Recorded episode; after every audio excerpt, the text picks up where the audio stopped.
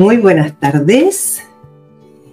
Cada vez que tengo algún problema en el trabajo o, con alguien en mi casa, después me duele la barriga, me da indigestión, incluso no puedo ni siquiera comer. ¿Cuántas veces hemos dicho que después o cuando nos pasan según qué situaciones, luego nos duele algo, ¿ya? O nos da indigestión, o nos da eh, diarreas o vómitos, o nos duele la barriga, o incluso a veces en según qué situaciones también nos pueden doler las manos, nos duele la espalda, nos duele el cuello. Y si os fijáis, cada vez que nosotros tenemos un síntoma físico, previamente hemos tenido alguna situación de conflicto y alguna situación donde no hemos resuelto el conflicto emocional que eso nos ha generado.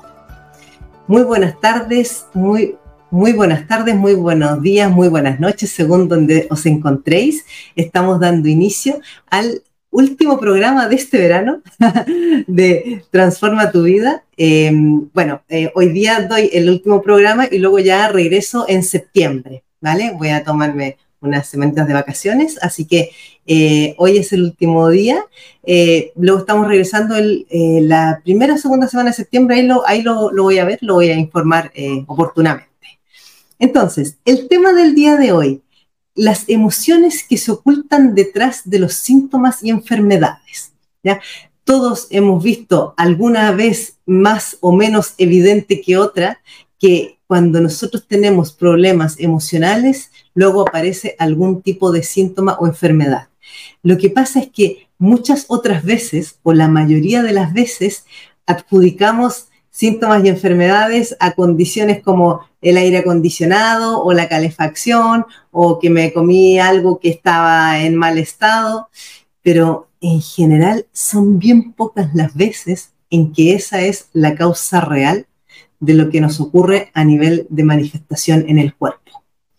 Eh, me presento para quienes os estéis uniendo y, que no me conozcáis. Mi nombre es Pamela Jara Gómez.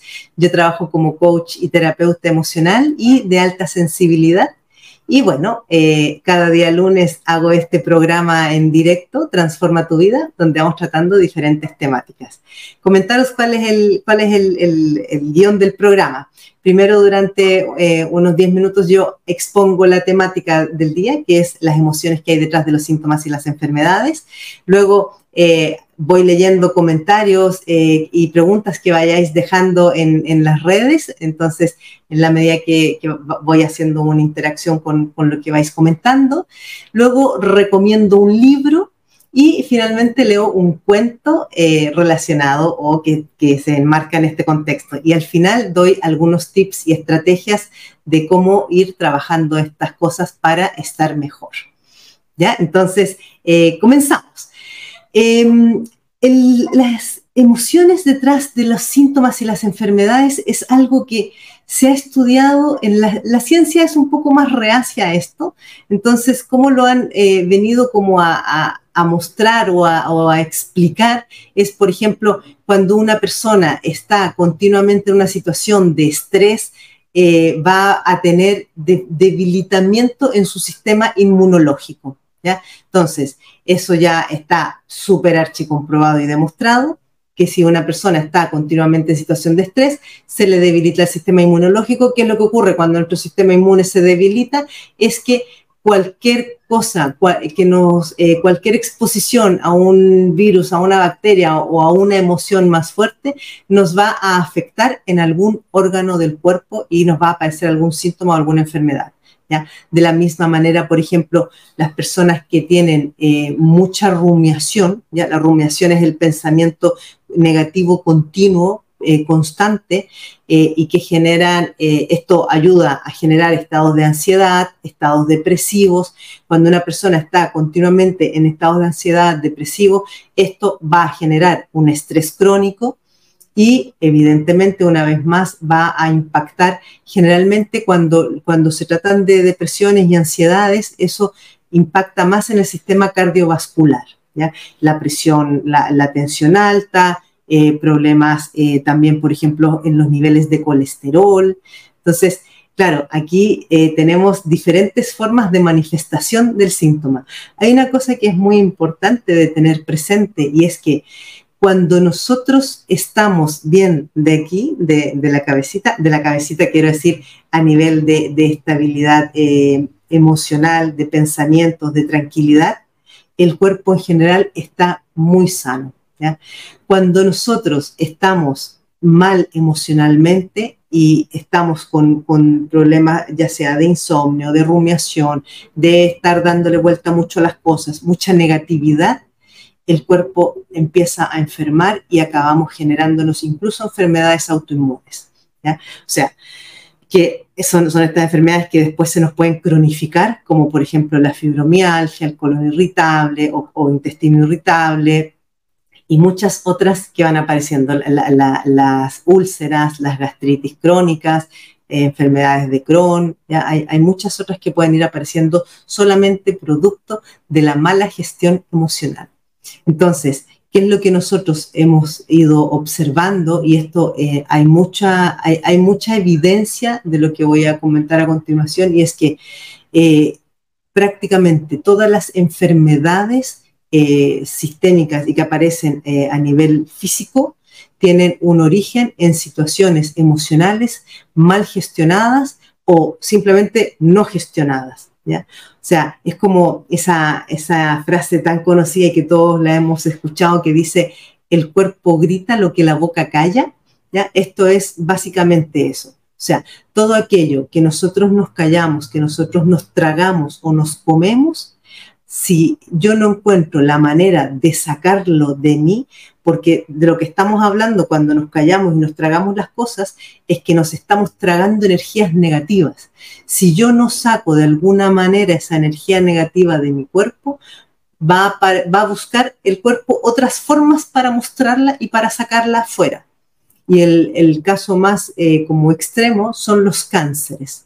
¿Vale? O sea, cuando las personas empiezan a generar tumores y aparece el cáncer, esa es la manifestación más, mm, más, eh, vívida y más, más manifiesta de eh, la emoción que se ha eh, tragado y que se ha callado.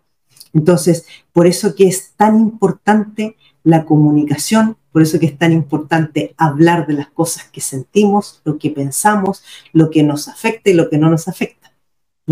Porque si yo me lo callo y me lo como, después sale en forma de síntoma de enfermedad. Fijaros qué es lo que ocurre con las personas que estáis en, algún tipo de relaciones eh, más tóxicas, qué es lo que empieza a pasar que empezáis a tener algún tipo de manifestación física, eh, empezáis a tener algún tipo de, enfermedad o, por ejemplo, muchos dolores de cabeza, migrañas eh, o insomnio o dolores de barriga, eh, de intestino o problemas respiratorios, o sea, empiezan a aparecer un montón de, sintomatología asociada a lo que no estamos expresando y nos estamos comiendo. Entonces, es sumamente importante esto. ¿Qué más hay detrás de emociones? Por ejemplo, cuando nosotros estamos en una... Eh, lo, típico cuando a uno le cae mal algo que dice, me cayó mal la comida. De siempre cuando alguien me dice, me cayó mal la comida, yo lo primero que pregunto es, ¿con quién estabas comiendo? Porque depende de con quién estabas comiendo, vamos a poder identificar si lo que te cayó mal fue la comida que te echaste a la boca o la comida simbólica que te estabas tragando.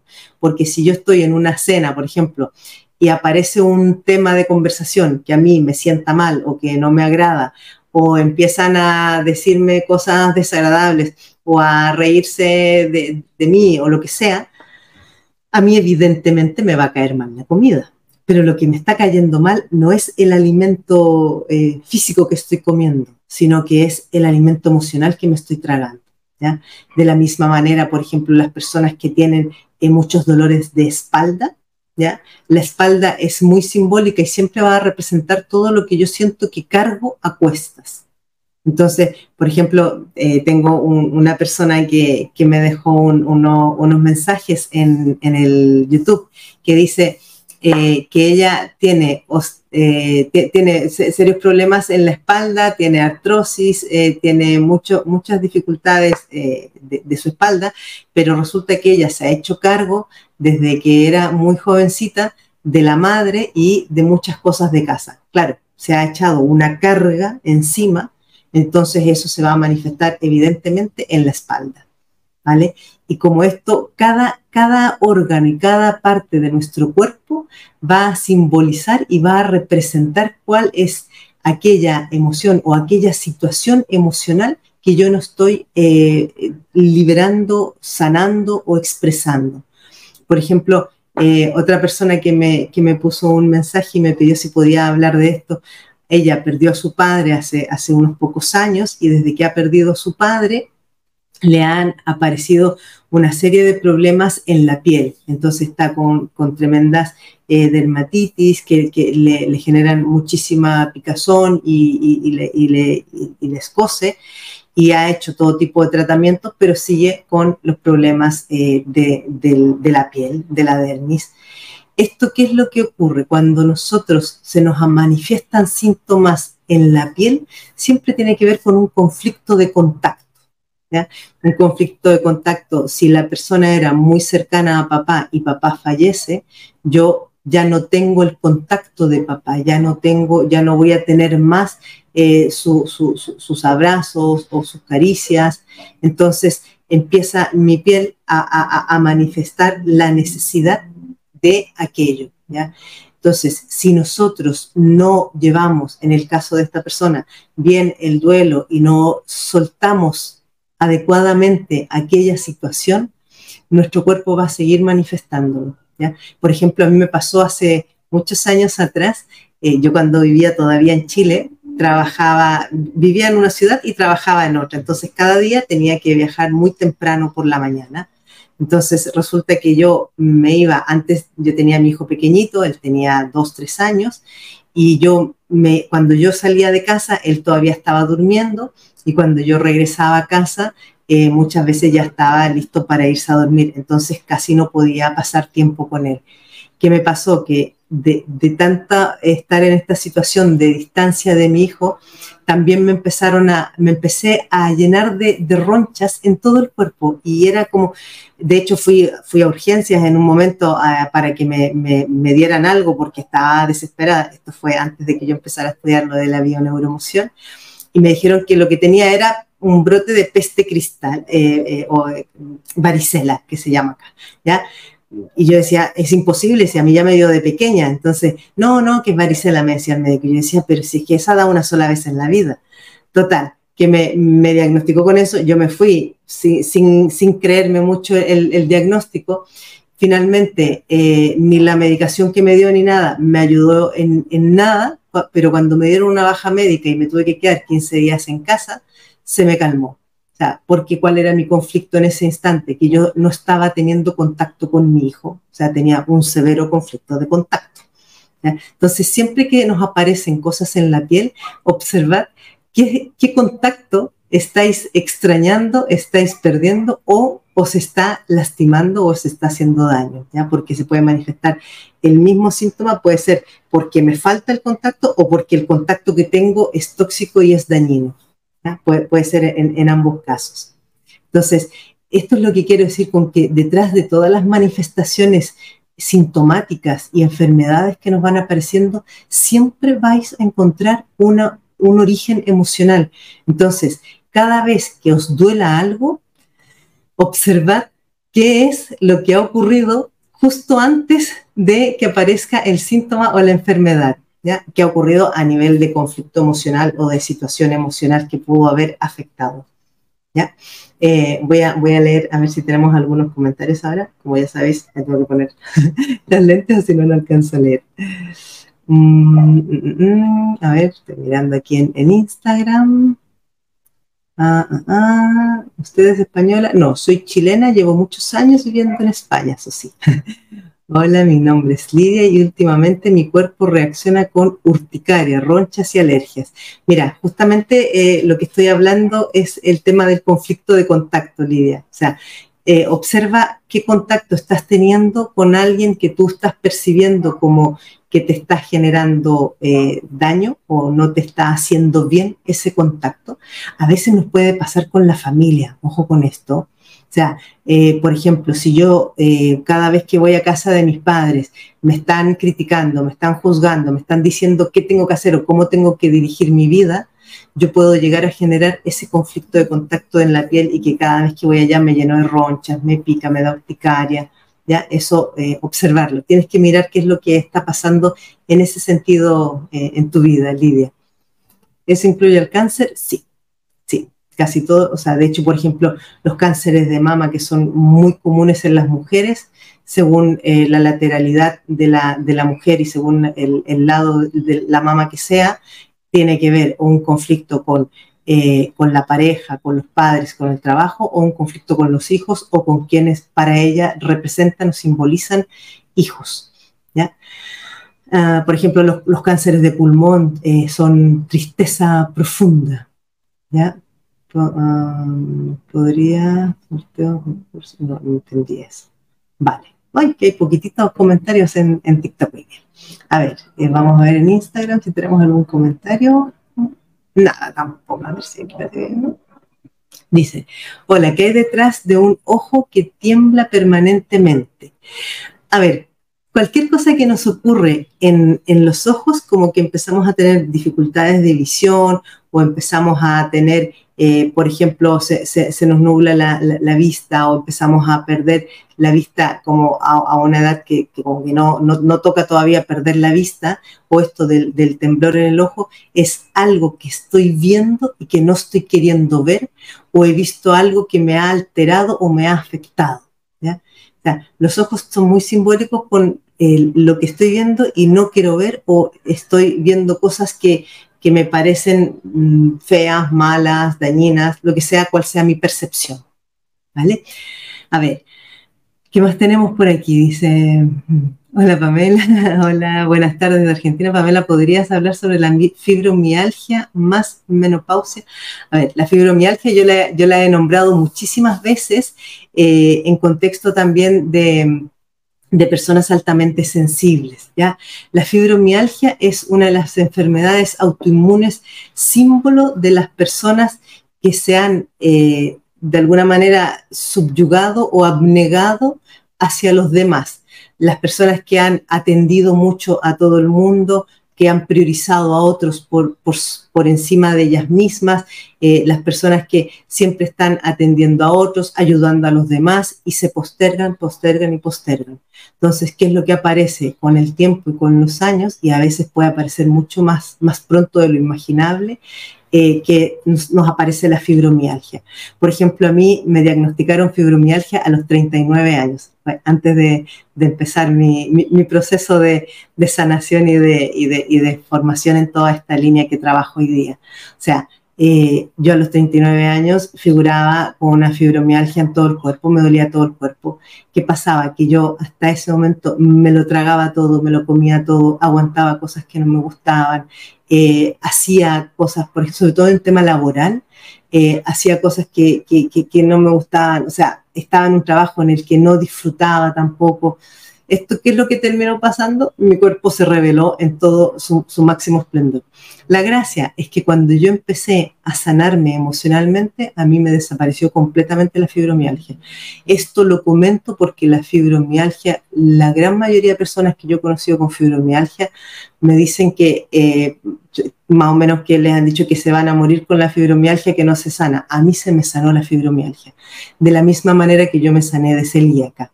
O sea, y, la, y, las, y las dos, estas dos eh, enfermedades autoinmunes de las que yo me he sanado ha sido solamente sanando la emoción o, la, o el conflicto emocional que tenía detrás de esto. Por eso que yo me atrevo a hablar de esto con tanta propiedad, porque he pasado por ahí, ¿ya? no es que yo lo haya visto o me lo hayan explicado solamente. Uh, dice, ah, bueno, entonces, detrás de la fibromialgia lo que te decía esto, personas que atienden mucho a otros, que están siempre por los demás, que no se priorizan, que se postergan y que después cuando en algún momento necesitan atención o están también de alguna manera requiriendo eh, la atención hacia ellas, no la reciben. Entonces ahí aparece el conflicto de desvalorización eh, a, a todos los niveles. ¿vale? Eh, no, no, entiendo muy bien cuando me dices fibromialgia más menopausia. La menopausia está súper eh, como demonizada, ¿ya? Siempre se habla de que, uff, cuando llega la menopausia es algo terrible, es, es, horroroso y que se vive fatal. pues yo he conocido personas que han pasado, han llegado a la menopausia fantásticamente bien, sin sufrir, salvo los bochornos y cosas así, pero sin, sin pasar las penurias del infierno que muchas mujeres describen, y eso tiene que ver sobre todo con la actitud y la predisposición en la que yo me encuentro. O sea, si yo estoy esperando que sea una tortura, va a ser una tortura. Pero si yo decido recibirla como una etapa más de la vida y doy gracias por haber pasado todos los años anteriores, lo voy a vivir de una manera súper diferente. Entonces, como siempre digo, la actitud es clave en esto. ¿ya? Es súper importante la actitud con la que nosotros nos movemos en general en la vida. A ver, después de dolores de cabeza desde que me casé hace 30 años. Uy, perdí dos embarazos, tuve cáncer de mama, me curé y comencé terapia. A ver, eh, dolores de cabeza. Los dolores de cabeza siempre tienen que ver con darle muchas vueltas a las cosas y no accionar, no tomar acciones, no tomar decisiones, no hacer algo diferente para que aquello cambie. O sea, cuando os encontréis con dolores de cabeza constantes y continuos, mirad qué es lo que está pasando ahí. Claro, en este caso dice, desde que te casaste hace 30 años, lo primero que a mí me viene, me, me, salta a la vista es que te querías casar. Es la primera pregunta que yo te haría nada más que eso. Eh, la pérdida de los embarazos, evidentemente traes programas de no tener hijos, no sé si después pudiste tener hijos, pero si además tuviste cáncer de mama, ahí hay, a, eh, a ver, solo por tus síntomas te puedo decir que tú han habido muchos temas eh, de conflicto en tu, en tu relación de matrimonio. Eso a, a mirártelo. Pero dices que has comenzado terapia. Me alegro. Dice, estoy trabajando mucho con mi psicóloga. En mí ahora me diagnostican osteoporosis. Me ayudan mucho tus videos. Pamela, gracias. Me alegro mucho. La osteoporosis, fijaos, la osteoporosis tiene que ver con que el hueso es como que se, se ahueca. ¿ya? ¿Qué significa eso? Que no tengo una estructura en la que sostenerme. ¿ya? Cuando yo no me siento lo suficientemente fuerte, y me siento tan debilitada, me aparece la osteoporosis como una manifestación de mi estructura es débil. Eh, mirad eso. El acné no en adolescentes, ¿qué causa crees que podría tener? Todo, siempre que nos aparecen cosas en la cara, tiene que ver con, una, con un conflicto de mi autoimagen. O sea, cómo yo me estoy viendo, si yo tengo un conflicto con cómo yo me veo, con lo que yo eh, creo o pienso que los demás ven de mí, si yo tengo una autoimagen muy dañada de mí misma, es muy fácil y muy probable de que me aparezcan cosas en la cara, ¿ya? Granos, manchas, eh, que casualmente me hago cicatrices, esto siempre tiene que ver con que es como de alguna manera también hay otro conflicto que es cuando yo no quiero que me vean realmente la cara, entonces una manera de ocultarme, me oculto detrás de los granos. Entonces ahí hay que mirar cuál es el conflicto de autoimagen que estás teniendo para que aparezca este, acné, sobre todo en la, en la edad adulta. En la adolescencia esto que estoy explicando tiene todo el sentido porque es cuando empieza nuestro proceso de, la, de, nuestra, encontrar nuestra propia identidad muchas veces nos avergonzamos, no queremos que nos vean de según qué maneras. Entonces, claro, el, acné nos va tapando de alguna forma eh, para que no vean cómo somos realmente o, no queramos terminar de mostrar nuestra esencia. A ver, dice Tal cual, cuidé a mi madre, estoy divorciada y tengo una hija con discapacidad cuyo padre nos implica en el cuidado. esto, no, sé si eh, eres la, sí, la misma persona. Ah, no, no, era, era otra persona que también. Ah, tú tienes la fibromialgia, Nora. Vale, efectivamente, ahí estás de cuidadora, tienes un programa de cuidadora. ¿ya? Eso es súper común. Las personas que tienen programas de cuidadoras o cuidadores acaban en, el mayor, en la mayor cantidad de los casos teniendo problemas de fibromialgia, si es que no lo llevan bien. Porque hay personas con programas de cuidadores que son, o sea, que son conscientes de ello y que lo llevan bien. En esos casos no aparece la fibromialgia, es cuando yo tengo un conflicto interno con eso, que me va a aparecer el síntoma o la enfermedad. ¿Ya? buenas tardes, Pamela. Formar cálculos renales, ¿a qué está relacionado?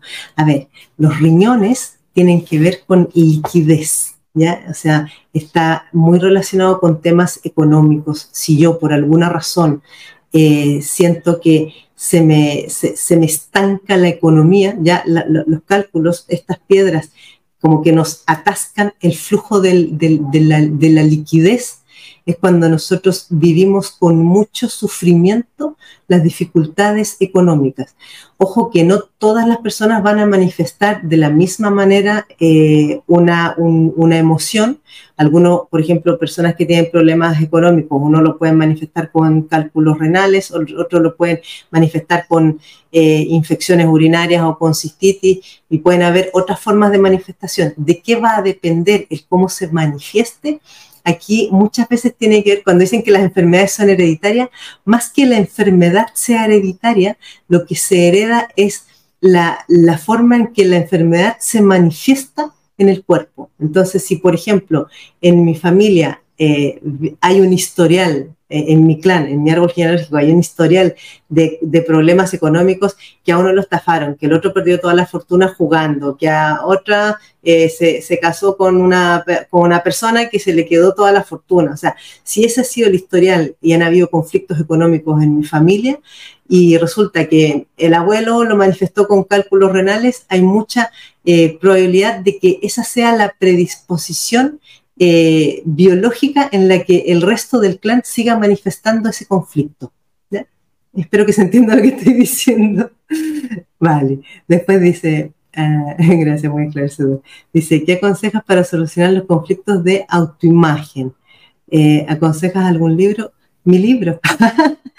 Mi libro le, ayuda muchísimo porque de hecho tengo un capítulo donde trabaja la autoimagen. El libro este, Más autoestima, menos culpas, eh, hay un capítulo dedicado que, tiene que ver con, el, con la autoimagen, mejorar la autoimagen y el autoconcepto. ¿ya? La autoimagen es mi imagen física y el autoconcepto es cómo yo me pienso o cómo yo me creo a mí misma como persona.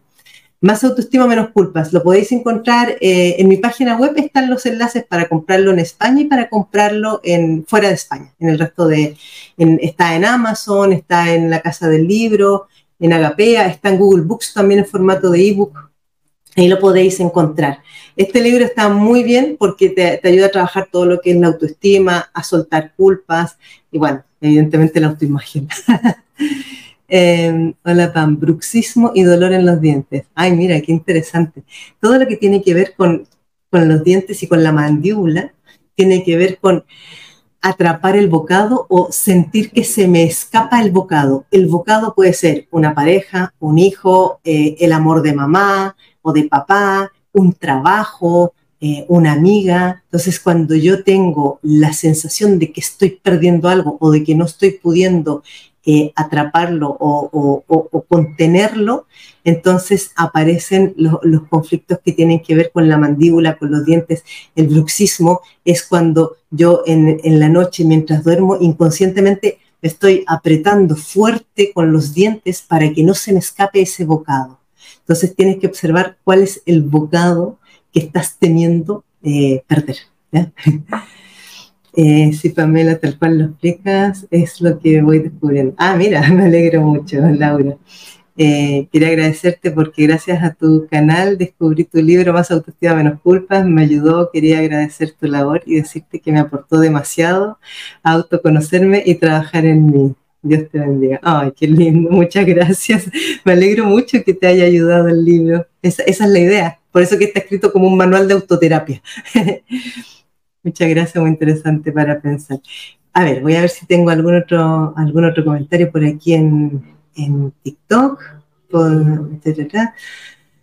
Hace poco me dio una crisis muy fuerte de ansiedad y desde ese día quedé muy sensible. A ver, aquí lo que tendrías que ver es qué te generó la ansiedad. ¿Ya? Siempre tienes que ir al origen, siempre, siempre ir al origen. ¿Qué te generó esa ansiedad? Y detrás de la ansiedad siempre hay un miedo a eh, no conseguir algo, a no obtener algo o a no lograr algo. Entonces, observa cuál fue ese miedo, porque esta sensibilidad que te, que te genera un, episodio de gran ansiedad, eh, va a ser, vas a estar sensibilizada al origen de aquello, a lo que te lo desencadenó. ¿ya? Por ejemplo, si se te ha desencadenado porque has tenido una gran discusión eh, con alguien de tu familia, por, decir, por decir algo, eh, entonces vas a quedar hipersensibilizada al trato, a las palabras, a cómo te dirijan, eh, a, cómo se refieran hacia ti, ¿vale? Entonces, observar esto, el ir siempre al origen. La angustia o ansiedad, a ver, recordad una cosa, ¿ya? La depresión es exceso de pasado, ¿ya? Y la angustia está muy, muy relacionada también con el pasado y la ansiedad es exceso de futuro. Cuando nosotros estamos todo el rato eh, mirando hacia atrás, quejándonos, culpándonos, sufriendo por lo que fue, por lo que pasó y que ya no tiene forma de, cambiarse ni de arreglarse, entramos en estados depresivos. Cuando entramos en estados ansiosos, cuando estamos todo el rato pensando y, qué va a pasar si, y si voy, y si no voy, y si deja, y si no me deja, los easy, easy, easy generan una tremenda ansiedad. Entonces, en cuanto os veáis en esos estados, mirando mucho hacia atrás o pensando mucho en ISIS y en el futuro, paraos en el presente y pensad qué de esto es real y enfocaos en lo que es real. ¿Ya? últimamente tengo mucha ansiedad y tengo miedo a coger alguna enfermedad. Eh, observa ¿Qué, historia con enfermedades ha habido en tu familia? Por ejemplo, si han habido personas que han muerto por enfermedades o que por no recibir tratamientos eh, adecuados a enfermedades han tenido consecuencias eh, más, dolorosas o, de más sufrimiento. Ya generalmente cuando una persona le da mucho miedo la enfermedad, eh, hay que mirar qué historial de enfermedades o, o de situaciones relacionadas con enfermedades hay en nuestro clan. ¿Vale? Ahora desde Chile, mi familia por parte de abuela, hay cáncer de mama. Es decir, que las mujeres no han sabido gestionar las relaciones o con los, o con los maridos, o con sus padres, o con sus hijos. Ahí a mirarlo. Hola, buen día. ¿Están discutiendo sobre la somatización de las emociones? Eh, sí. bueno, a ver, se me ha pasado la hora tremendamente. No voy a poder seguir leyendo los mensajes, porque tengo todavía que recomendaros un libro y leeros un cuento y daros finalmente unos tips de cómo seguir adelante con esto. A ver, el libro que os voy a recomendar eh, es un libro que está muy bueno, a mí me gustó muchísimo, se llama La enfermedad como camino. En este libro son, dos autores, eh, bueno, les voy a dar el, el, nombre de uno que se llama Ruediger de Detlefsen. Es un poco difícil de pronunciar, pero buscad el libro La enfermedad como camino y entonces, aparte de que explica de qué manera nosotros vamos somatizando eh, todas las, o sea, todas las emociones se somatizan en enfermedades, eh, luego también tiene como una especie de, eh, de resumen de qué, simboliza según qué, síntoma y qué órgano, eh, qué simboliza a nivel emocional. Yo lo recomiendo muchísimo, es un libro que a mí por lo menos me, gustó mucho cuando, cuando yo lo leí, así que ese os lo recomiendo. Y el cuento, el cuento del día de hoy. El cuento del día de hoy se llama Mala suerte, buena suerte.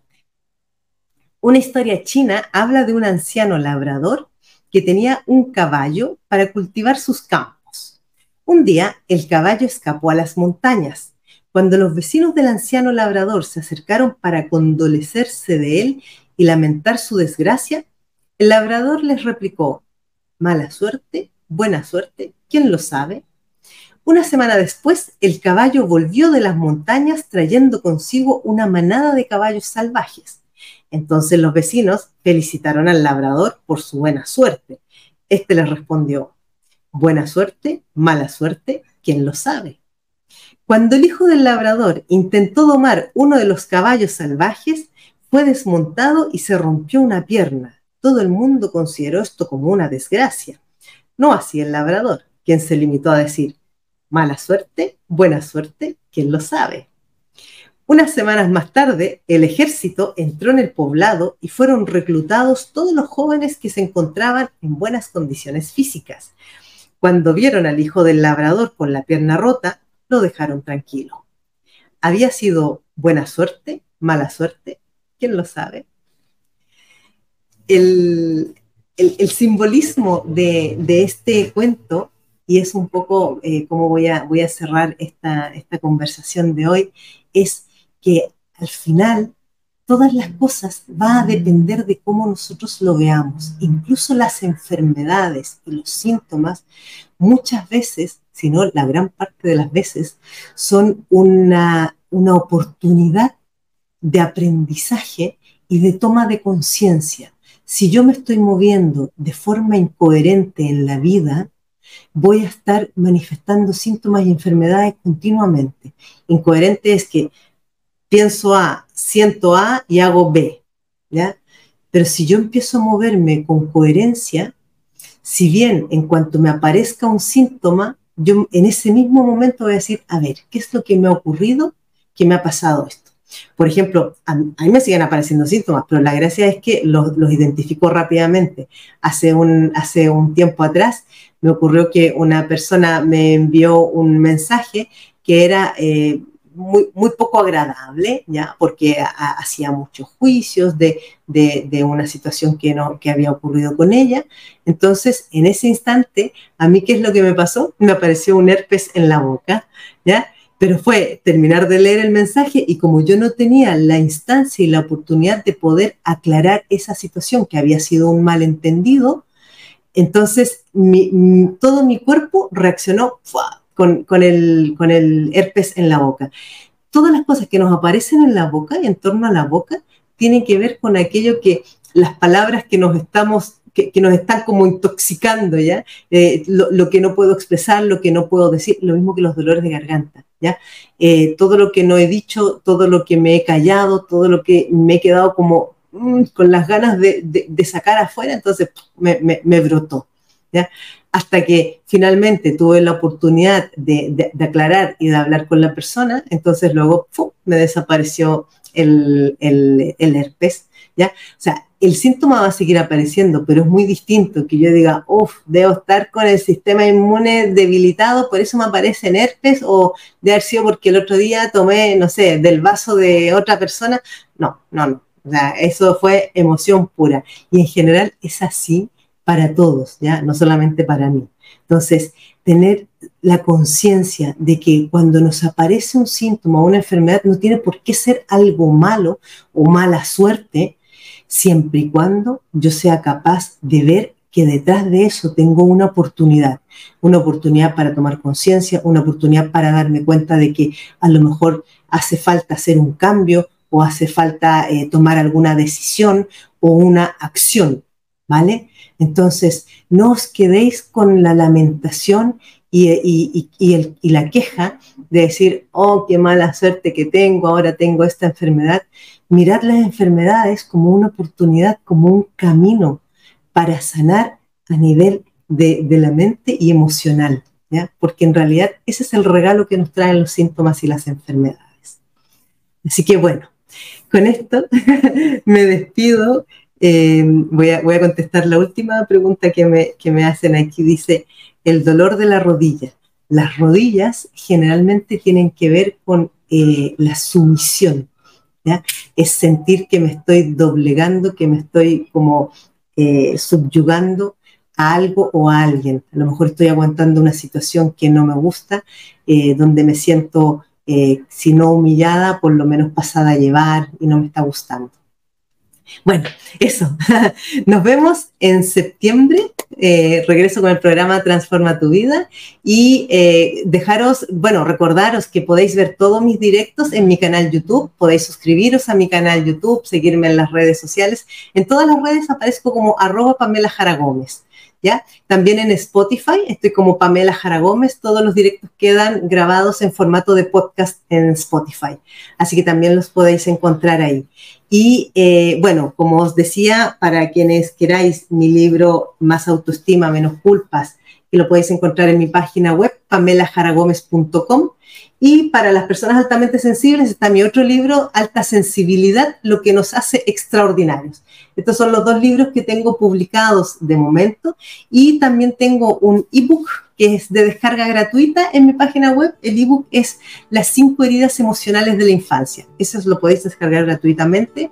Eh, acabo de publicar la segunda edición para quienes habéis descargado anteriormente la primera edición. La segunda edición está mejorada y con más, con, más información. bueno, si alguien deseara eh, comenzar a trabajar en, en un proceso de terapia o de coaching, cualquiera de estas situaciones que os sucede, emocionales, de relaciones, o personas altamente sensibles que necesitáis, eh, herramientas para poder seguir adelante, eh, me podéis contactar a través de mi página web. Yo tengo un enlace para solicitar una primera cita gratis de 20 minutos. ¿Vale? Así que un feliz verano a quienes estéis en verano, eh, una feliz entrada a la primavera a quienes estéis en invierno y nos vemos de vuelta en septiembre. Muchas gracias a todos. Adiós.